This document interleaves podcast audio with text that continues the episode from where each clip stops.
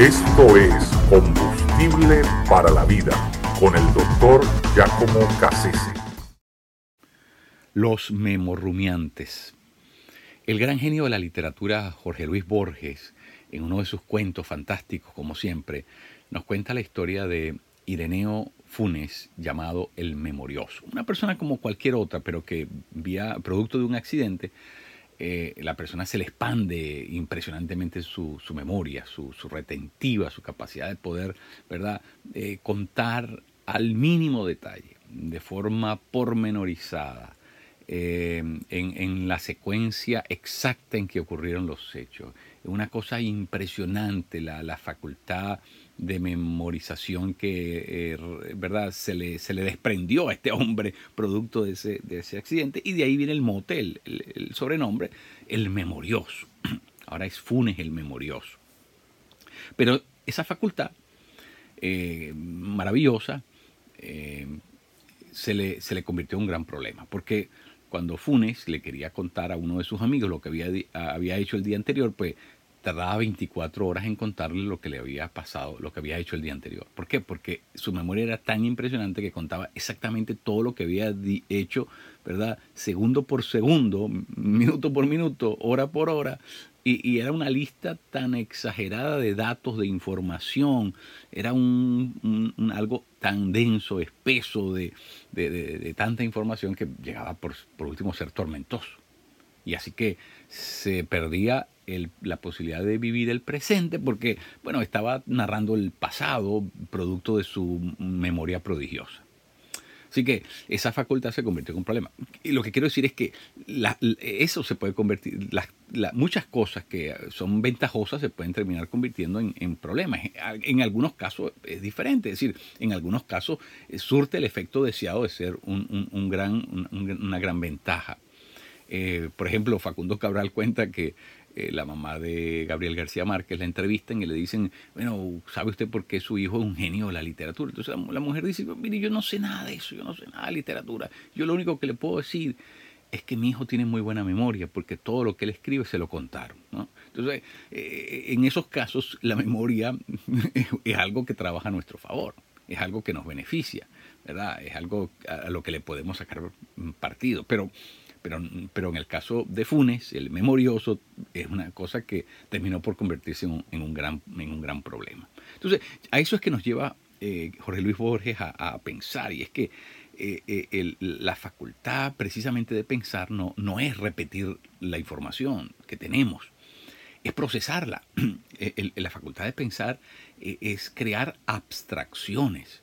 Es decir, por medio del análisis y de la, de la síntesis podemos eh, plasmar algo, ¿verdad? Sin tener que repetirlo exactamente, sino describiéndolo, explicándolo.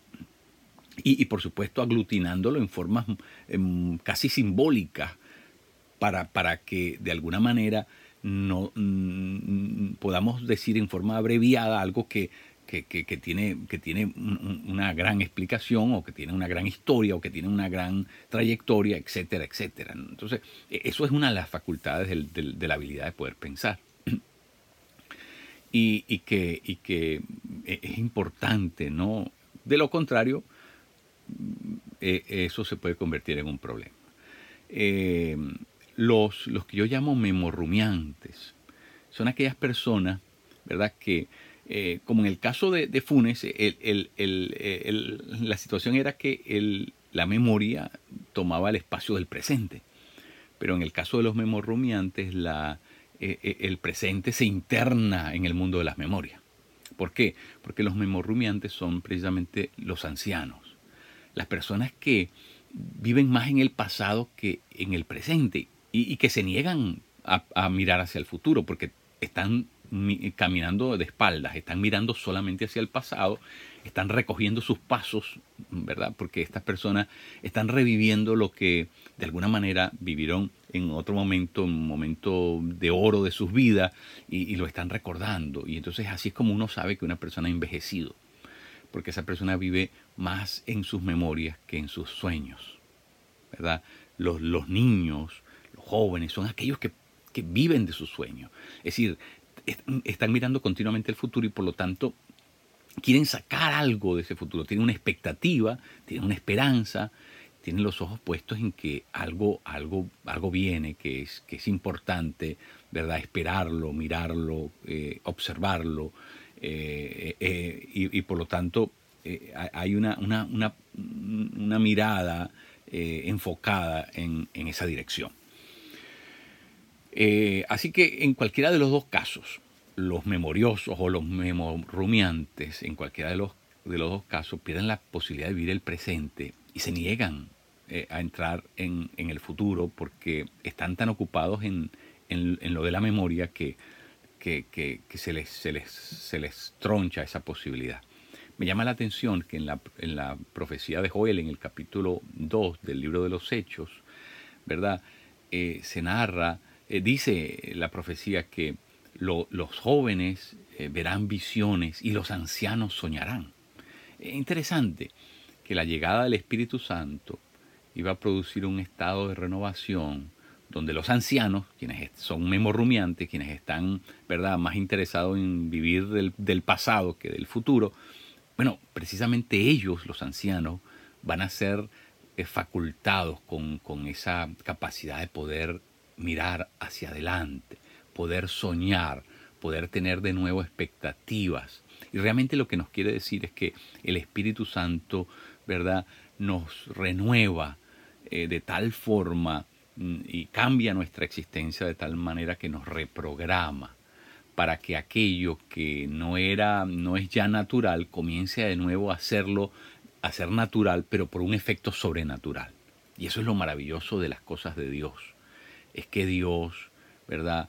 nos devuelve las ganas de vivir, nos devuelve la esperanza, nos devuelve el deseo de soñar, de, esperar cosas. ¿Sabe por qué? Porque el que sueña realmente está esperando que lo mejor venga. Siempre tiene la expectativa, la certidumbre de que lo mejor está por venir. Y así es como nosotros los cristianos eh, tenemos que aprender a vivir. Nosotros no, ¿verdad? No debemos rumiar en, el pasado, en la memoria. Tenemos que aprender a, mirar hacia adelante, porque para nosotros hay algo espectacular que va a suceder. Nosotros tenemos nuestra mirada puesta en la venida y en la consumación del reino. Así que lo mejor para nosotros está, está adelante, está por venir. Nuestros mejores días todavía no han llegado. Por eso nosotros siempre miramos adelante y miramos con, con esa, esa esperanza ¿verdad? renovada que el Espíritu Santo provoca dentro de nosotros.